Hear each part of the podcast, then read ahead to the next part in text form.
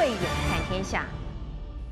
当全世界都还在担心美中角力的冲突会不会升高的这个时候，一条四百公尺长，现在是由长荣海运以论时拥船的方式向日本船东所承租的巨型货柜轮长四轮，因为一个搁浅的意外，在苏伊士运河卡船长达将近一周的时间，这让全世界是紧张不已。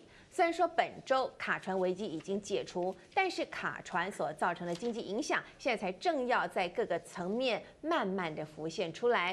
而当全球经济也正要从疫情阴霾迎向蓝天的时候，除了发生了苏伊士运河卡船事件，掐住了全球经济命脉，差点就要引爆了地球公民生活大乱的时候，新疆棉的风暴，二零一九年没有爆开，但是上周五突然之间就炸开了。因为太过突然，一时之间让很多人都乱了套。这两个大事件让投资人好忙、好慌又好乱。到底未来有哪些产业会受惠，又有哪些产业会受到了冲击？今天就特别为大家邀请到了总体经济学家吴家龙老师，大家好，以及淡江大学财经系的聂建中聂教授。观众朋友大家好，欢迎两位来到节目当中，跟大家一起来聊聊，在这个大牌长荣以及新疆棉事件之后，我们投资人应该。钱往哪里去比较好？首先，我们就来看看这个比较单纯的这个所谓的这个卡船事件。这是在埃及时间三月二十三号上午八点钟左右。我们看到图面上这艘长达大约四百公尺、宽有五十九公尺，这是现役最大的货柜轮之一的长四轮。它是从这个红海的这个北向要进入苏伊士运河的时候，在河口南端大约是六海里之处，因为不知道什么原因，就忽然之间好像就触底就搁浅了。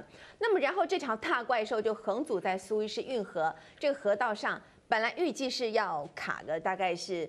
七十二小时脱困，没有想到最后变成了一百五十多个小时，终于才让出了河道。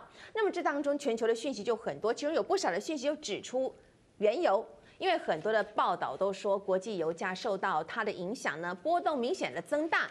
那么然后就在长四轮脱困的前一个股市交易日啊，请问老师，这个能源 ETF 成为吸金的标的，是唯一突破了这个十亿美元的这个呃族群。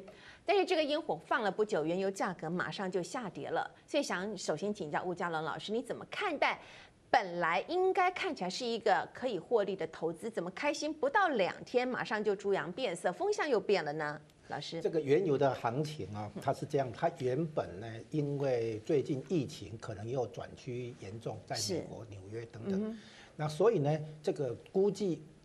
对原油的需求会因此减少，嗯，所以呢，油价冲上六十几以后，现在开始在拉回整理中，在走下跌趋势，好，然后现在突然间出现这个事情的话，让油价得到短期的支撑，好，这是第一个。啊，就是说第二个，它本来已经陷入涨涨后的那个拉高，诶，涨高以后的拉回整理，嗯，所以在这种情况下，你如果反弹的话，通常是比较短暂，嗯嗯，然后再再来一个重点，就是这个问题不至于是结构性，嗯，它呢。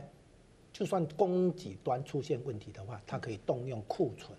嗯嗯。那库存的话，对不对？它你现在那个运送出问题，哦，三天、五天、一个礼拜、两个礼拜。嗯。那库存的话，撑个半年没问题。啊，所以这种事情算是属于短期性、暂时性的事件。是。它不是结构性。比如说什么什么问题比较结构性？比如说 OPEC 开会，嗯，哦，或者俄罗斯进来，叫做 OPEC 加和 OPEC Plus。嗯。如果他们决定哦增产或减产。供给端有事情的话，这个当然会被对油价比较有结构性的影响，或者就比较比较能够持续。是。那目前这个事情呢，诶，本来预计三天，好，后来可能现在五天、七天，嗯，终究会解决，因为这个事情不可能说解决不了，这不是一个解决不了的问题，所以它变成说一个短期性事件，所以大家一发现这不是一个结构性变化，那就原油就回到原本的行情，就是涨后拉回整理，整理完之后可能会再供或者。继续跌或干嘛，到时候再看。现在是上涨有一些超买，嗯，所以呢，这个获利了结的卖压出来，嗯，所以目前油价的情况是这样子。那碰到这个事情的话，就短暂反弹一下，如此而已。哦，短暂反弹。哎，聂老师想请问一下，我们看到这卡船事件当中有一个产业可能是最大的苦主，那就是所谓的保险公司，还有呢？在保险公司，OK，所以请那个聂老师告诉我们说，这个我们也哎保险就保保险，为什么有是在保险公司？这是什么样的概念？请赵老师。OK，那个很巧，我在国外其实开过呃货运公司，我也做过一点这样的一种保险的经验。当然我们也是学财经的，虽然财经跟保险 cover 保险，但不完全呃教导保险所有的内涵，但是我们很清楚，每一这个事业体，它为了它的未来的风险防范，除了要获利，就是报船呃风险的控制管，一定要保险。可是保险公司也是事业体，所以保险公司它有可能还要需要再保险。那么当然，这个大的保险公司，它已经可能要承担未来可能看不到的未来风险。可能会有预期的一些准备金、提存准备金，不管是责任准备金或准准备金，你要去支付未来，其实又怕不够，通常还要再往上再保险。我觉得这是一个基本概念。因此呢，再保险公司必须它要大到甚至有政府层级，甚至它的这个呃金融这个资产要够大，能够有这个能力去承担再保险。因此会有保险再保险这样的一个简单的概念。其实我这样简单回想过去有一件事，金融海啸虽然已经发生十几年了，各位知道当时受伤最重是哪一家？就是 AIG 再保险公司，对，哦，这个总理刚才讲了，American International Group，他觉得好惨，他根本没他的事，全是金融机构搞了一些烂账，CDO、CDS，为什么从投行从 Goldman Sachs、Morgan Stanley 一直到这个 Manage 到这个 Bear Stearns 呃，甚至 Lehman Brothers 倒闭，那为什么跟他有关？因为他再保了他们，所以美国你最后发现，美国必须出来，因为他也要倒了。所以他在九月十五号，当 Lehman Brothers 宣布倒闭，他要倒，美国就用了八百五十亿去挹注他。因此，这样的再保滚公司实际上他有一个更大的责任要去承担这个，因为这件事情很特殊哈，因为这个船真的是像个酒瓶，这个木塞真的塞到最后卡住了，你根本卡不出去，因为它宽只有两百七十三公尺，这个长却有四百四四百公尺。我必须说明一下，这个船这个河运河啊是在什么时候建的？它一百六十三公里是在一八五九年，非常久之前，已经一百六十年的历史了。过去的船没有那么大，光我从美国回来一九九六年，那时候的船吨通过大概是七千吨，现在通过是两万吨。它现在一个货柜车四十尺，大概是一百二十呃公呃呃一百二十二公尺啊，一百二十公分。它里面可以带三十三个这么长，所以如果它现在这个问题是谁的问题？我先讲，因为你先问我保险的问题，现在有一些保险的争议。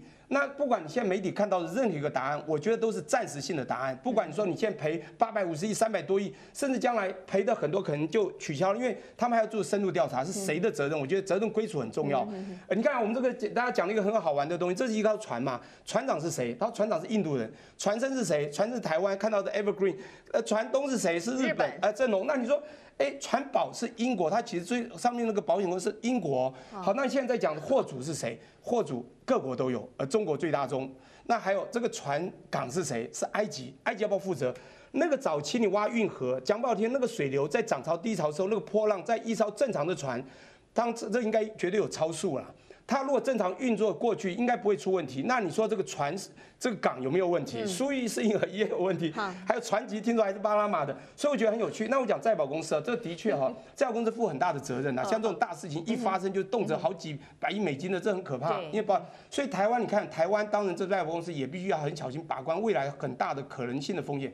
台湾基本上有三家啦，当然一个就是我们台湾自己政府，就中央再保公司啦。所以你看，一定要到背后成绩够大，能够再做再保。那再来就是有两家，一个是英属的百慕达的这个呃美国的这个呃再保公司在台湾的分公司，他们有这种能力。第三个就是德国的这个人，德国的克隆，他在台湾的这个再保公司的分公司。所以也只有这三家，所以这个保险公司蛮有趣的，也就是事情不发生，大家都获利。一旦发生了，说不好听点，他们责任准备金能提提存多少？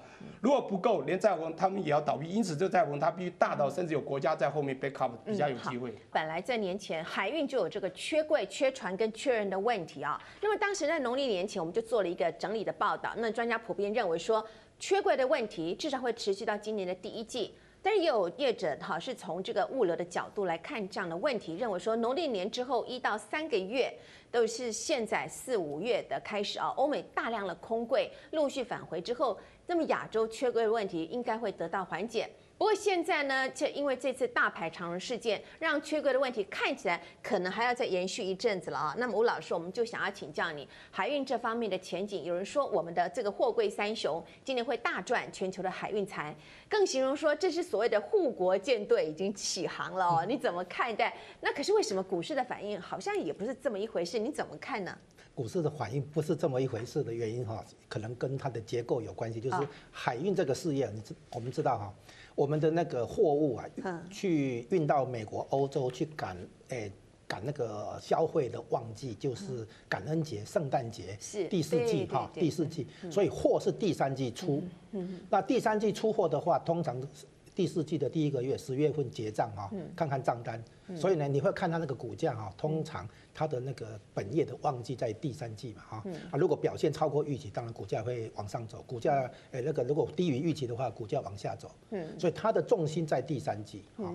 那那个现在呢，是因为过了感恩节、圣诞节，过了农历春节，现在照照理说是进入。淡季，嗯，这就是为什么即使一时有一时性的题材，嗯，啊，但是呢，股价反应不是那么热烈，嗯，就是传统上现在已经进入这个休养生息的阶段，然后接下来到了那个，诶，第二季启动那个电子业的制造，第三季就开始出货了嘛，哈，然后那个海运的那个旺季来了嘛，嗯，然后到了第四季的话，财报出来，对不对？跟预期比，哈，嗯，好还是不好是这样嘛，哈，所以我估我们现在看到缺柜、缺船、缺人。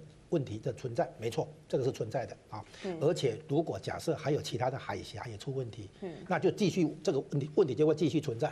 所以这这个虽然是一时性，但是好像也没那么快就解决。但是它毕竟不是把行业本身的这个季节周期。啊，我们讲这个季节周期就是每每一个年每年里面一到四季里面，各个行业有不同的时间出现它的旺季啊。本业，比如说建筑业的话，年底要入账，嗯，哦，它的那个旺季就在年底。很多这个今这个年度的这个建案的话，它都要在那个入账。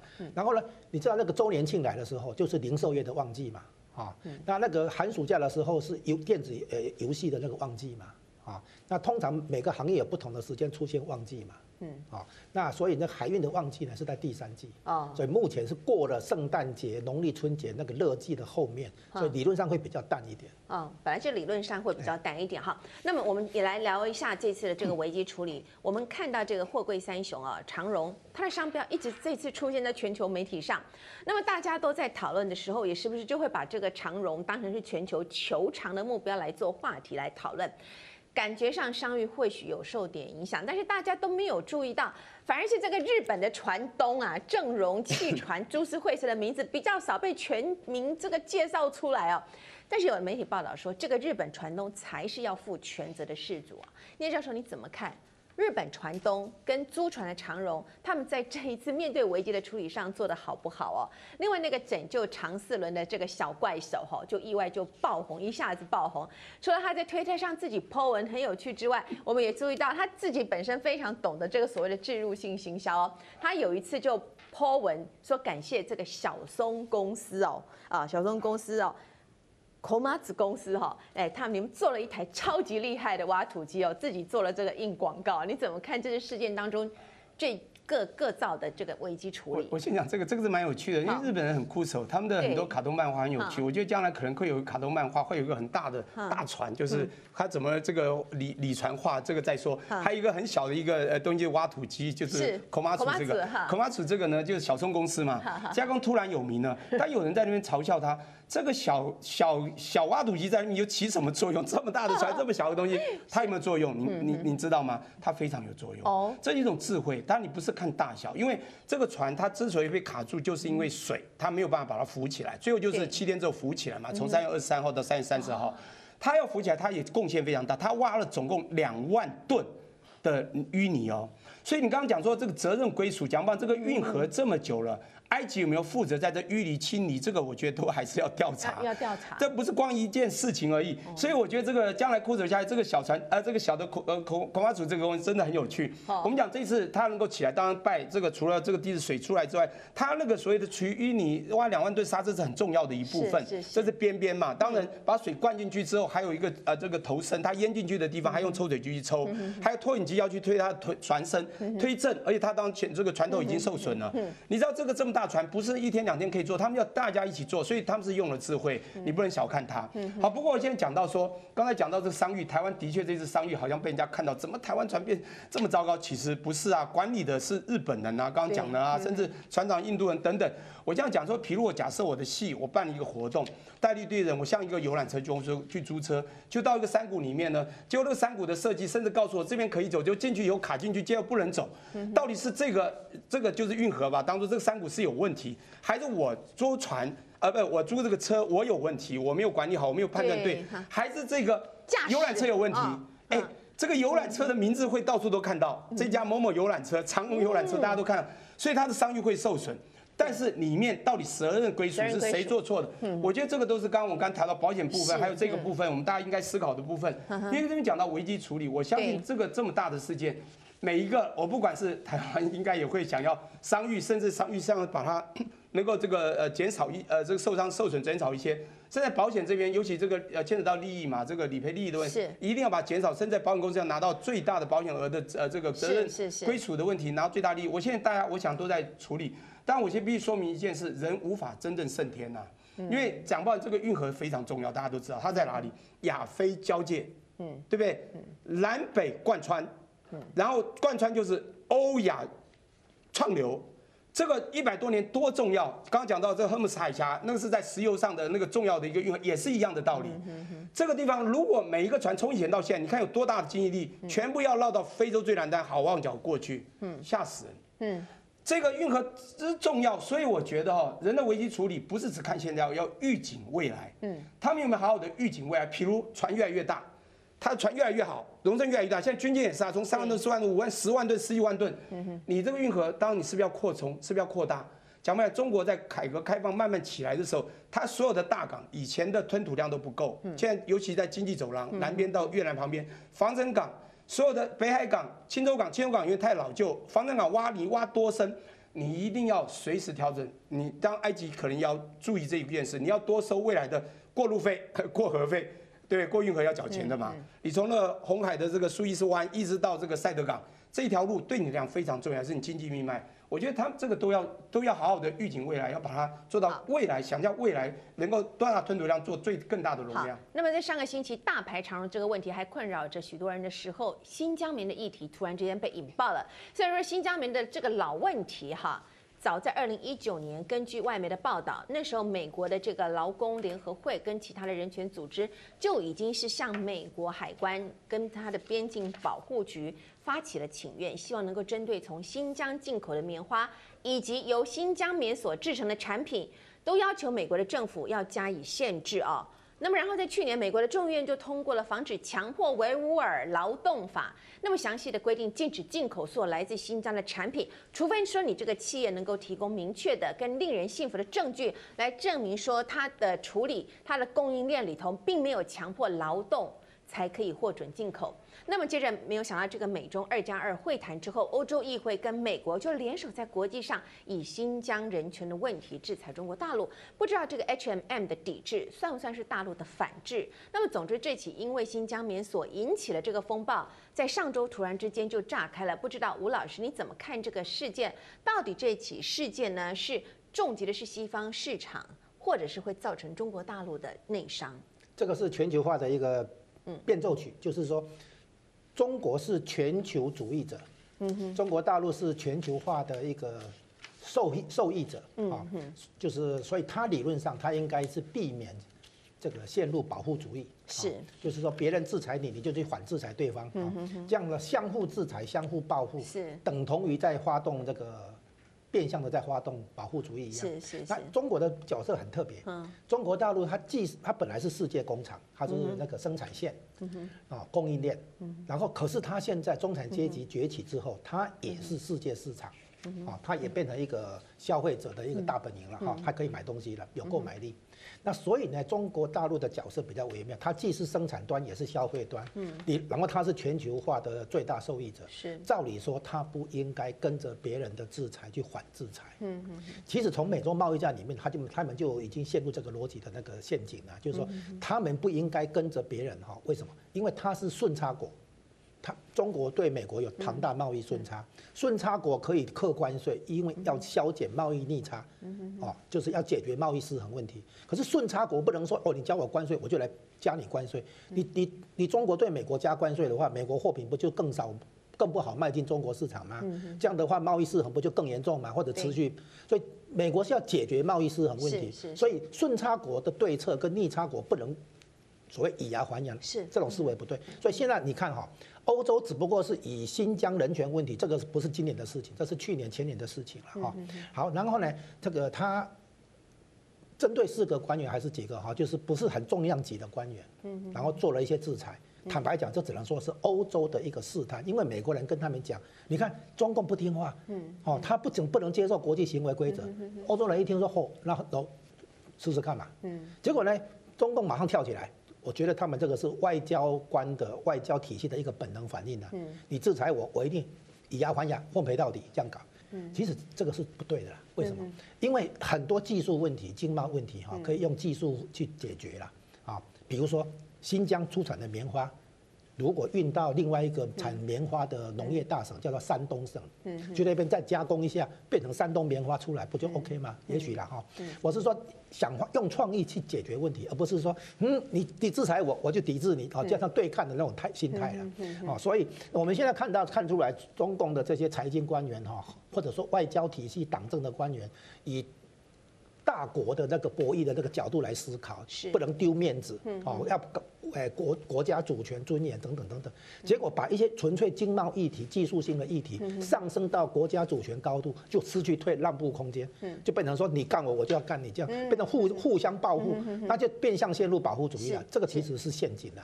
聂教授，那你怎么看这次的这个新疆棉事件？到底谁会比较受伤？那么这个问题还会不会继续的扩大吗？哈，因为现在已经有外媒在揣测说，下一个会被制裁的对象可能叫做类营嘛，有人说是柔罗营嘛。哈，美中的贸易战是不是已经就要进入经济制裁，或者是说经济封锁这样比较激烈的手段？那个我说明一下，我很很注意这件事。嗯，那我也很想知道真正背后还有未来。那么我必须说明，这个东西应该层级已经到是政治层面。绝对不是只是经济层面，我必须先声明啊，制裁或反制裁，先讲一下它背后。两个国家大国博弈，政经军以前文化文化打长，军打短，政经是最台面上的。现在有个还有金融，这个金融各位想想，刚刚有讲到，中国已经取代美国成最大的，我们不管我们不要谈年代，生产国制造国，再来成了世界最大的消费国，还有一个更重要，刚刚有没有提到？没有，这个最重要叫定价国。棉花是重要的所谓的农产品之一。我们在期货交易有两种，一种叫金融期货，一种叫商品期货。商品期货棉花是很大宗，而棉花是我们穿的衣服、食衣住行里面有很多东西跟它有关。中国在两千四年郑州成立了什么东西？大家都知道，郑州交易所成立了棉花期货，用人民币定价，这是对美国的打击。二零一一年，他们棉花在湖北已经成了世界很大的一个集散的现货中心。二零一六年，他一个在上海已经搞了一个全球最大的国际的棉花中心。美国碰到这个问题，对他们来讲是他们在大国博弈上很大的一个压力。因此，不管是阿富汗那里跟维吾尔族甚至有关的任何的人权问题，不管他们怎么拿到多少的证据，他们必须要，我不能说这个没有证据去加诸这个好像欲加之罪何患无辞。但是证据在哪里？现在完全是没有，看起来，但也可能会有，也可能是过去证据。因为过去或许也有可能在当时的所谓的施压，对人民维吾尔族人的强攻、强迫劳工。现在我就分析有很多的无人机，甚至它的收割、采割都是无人。有没有这种情形？那这是必须要有证据。所以我觉得这是政治层面的话语的一个大国博弈。再来，中国的反击是一个提高到太民主义是没有错，但一定可能政府也有在后面 support，因为他文宣会带领这个人民。我跟你讲，你会发现中国在最近从阿拉斯加事件，我们不管杨洁篪、王毅，甚至华迎春的发言，炮口完全一致。嗯，一个人或一个国家或一个团体没有到自己的实力，没有沙盘推演到一定的能量，就像香港，他们没有沙盘推演说国安法敢推就推，川普的香港自治法也打不挡不住的时候，他们不敢太动的。我觉得中国它只有一党，不管旁边有多少人想消灭他的势力，这个党就是一组。美国拜登开会，他一个弱势总统，在最危难的时候想做伟大的事很难。他还有另外消减他实力的另外一个大党。因此，我觉得中国在讨论的时候，他们枪口一致，他们已经分析到沙推。我一直在预期两三年后可能还会有不断的大事，这是其中一件。当然，我们会时间的限制，没有办法讲得太深，要不然的话，这个牵扯到政治层面，我觉得还蛮多的。两边都受伤，这是绝对的。我们看到这次，不管是这个欧洲的奥迪达斯、美国的这个 Nike 或者 H&M，当然瑞典这个也受伤最重嘛，因为它最早发难。再就是英国的 Burberry 都一样受伤，这都用这个啊。但最重要就是我觉得他们太快没有去想到中国的所谓的消费势力以及它的民族之心已经到了一定，很快打击到这企业，但会不会影响到他们？他们自己的加工也会受影响。中国现在的代工甚至失业的这个情况一定也会受伤，两败俱伤。嗯，但是我现在要谈的，中国会不会怕两败俱伤？他们一定会受伤。他们为什么还会在这么多的文宣、华春莹讲出这么多话？他们有了他们的自信。所以我觉得这民众要去想。哦，那我们时间问题，我就跳到刚才，因为又问我一个很有趣的问题。叫做磊莹也好，罗莹也好，那你去翻罗或磊，好不好？有一个这个很累，这个这个边旁边一个女，我必须说明，我们过去有一个始祖叫罗祖，他做什么？养蚕的罗祖。是。他过去呢，就是养蚕吐丝，什么东西在最最保暖？丝，丝绸最贵，可是丝很贵，对不对？他们可以用便宜卖你丝，人造丝。人造丝怎么来的？很简单，加工嘛，叫人造纤维，就像人造丝。我在美国一九八八年在这边旧金山做过销售地毯的经理。丝有人看不出来，你如果真的如 Area Rocks，我在那边卖地毯的时候很厉害，丝可以卖非常贵，普通的卖不了那么贵。这个人造丝是非常重要，因为这个罗莹它加工，它把一般的植物棉做了各种加工成了人造纤维的人造丝，一样的价格卖的，呃，价一样的就品质好多了，价格是多一点。你觉得它会不会很棒？讲讲不好，要打要打，真的打经济就打这种公司啊，所以才会被人家谈拿出来谈。嗯嗯。那免当然现在美国要打的就是因为人权。我觉得中国就一直想反击，就是你一直用人权来扣帽子，你用霸权的这个主义来告诉我们人权的问题有没有？请拿证据，请拿证据，这是中国现在的发言。所以，我一直认为啊，这个经济问题真是碰到了政治问题啊。好，那么这次新疆棉的事件让企业陷入一个痛苦的抉择啊。一般的消费者是可以不管立场的选择买或不买。那企业是没有办法的，也没有什么多大的转换空间，因为一个处理失当，或者是没有在第一时间就来立刻处理，可能就马上引起了利益损失，都是难以想象的。那么就两位老师的观察，这次事件当中，企业的危机处理有安全的把自己带离风暴当中吗？吴老师，哎，企业的部分哦，嗯，比如说他们想要去测试一下他们的品牌。价值在消费者心中的地位到底有没有受到动摇？对，所以呢，现在发现他们用打三折啦，哈，就是要出清存货，结果呢被抢购一空嘛，哈，很快被抢购一空。是，那所以对企业来讲，如果他将来不能在中国维持它的生产线的话，他他他要撤离，他要调整它的生产线的话。那他必须把他的存货出清嘛，哈，是，所以他已经利用这个事件来制造一个打折销售的机会，啊，就这个部分来讲，出清存货这一点来讲，他成功嘛，哈，那第二件事情就是他同时测试出他的品牌价值在市场上的地位嘛，哈，那现在发现他们的品牌形象价值在中国大陆的消费者心中好像还 OK 了，哈，没有真的因此这个大家不买他们嘛，所以号称有抵制，但是至少东西卖得掉，哈，那这里面可以看出来说。企业碰到一些危机事件的时候，他如果好好处理的结果，他反而会变成一个加分。嗯。啊，举一个最很有名的例子，就是啊，巴菲特以前是美国运通的那个投资人大股东，结果美国运通因为新泽西州啊，他经营一个仓储业务，结果有人把那个橄榄油存进去，然后呢是一定时间以后要来提货的时候，发现里面都是海水。嗯。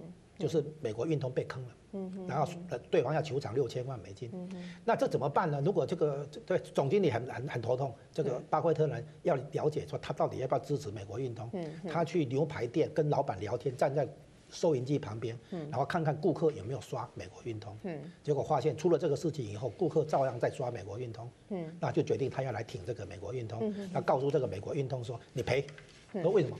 因为你。连这样的事情你都赔的话，你作为一个金融机构，你的商业信用拉起来。嗯。结果美国运动真的去赔，然后真的后来股价就反弹回来。嗯。所以呢，利用危机事件你好好处理的结果，你会建立消费者客户了对你的这个信任感。嗯。啊，说你碰到这样的事情，你还居然能够挺了过来，你还能够愿意去面对哈，去理赔等等这样子。嗯。所以呢，其实出了危机，并不见得就是表面上看的，你以为你的企业受到打击，不见得。你如果处理好的话，你反而会在形象上。顾客的认同感部分得到加分。嗯，新疆棉的事件目前看起来短时间之内是不会落幕。那么它意外的带出另外一个是供应链的问题啊。有媒体就说呢，台湾厂商是这次事件当中的受惠者。聂老师你怎么看？吴老师你怎么看？OK，好，呃，你先讲到的是这一块，那我先讲一下。当然，他是部分社会是受惠者，我也知道有一些媒体有讲到受惠者，其实能受多少惠也是有限，但是有。我刚刚讲到了，就是新疆棉的事情，马上就让两边都受伤，那当然在中国本土的受伤，就是他的代工，就是讲不好听，这就有民族情感的代工了哈，就会受到伤。这时候我们可能会有一些转嫁在所谓的这个供应链，我们的上游供应链就是代工部分，台湾很会做代工嘛，是有部分厂商就可能会有一些移转的效应。我觉得这是我们可能比较唯一受惠的了哈。那么至于呃刚才讲到呃，我还是想讲一下企业危机的处理，我觉得这也蛮有趣的哈，就是这跟这有关，因为。这次企业危机处理这些公司好与不好，我觉得现在就要表里不灵不能一致，yes and no 的答案。因为政治的问题，只要碰到政治在背后都很难处理。他们想要处理了现在，但是完全没有办法完全处理。我必须说明，我们知道一九九零年 J P Morgan 做了一个很棒的 VaR，就是风险值的评估。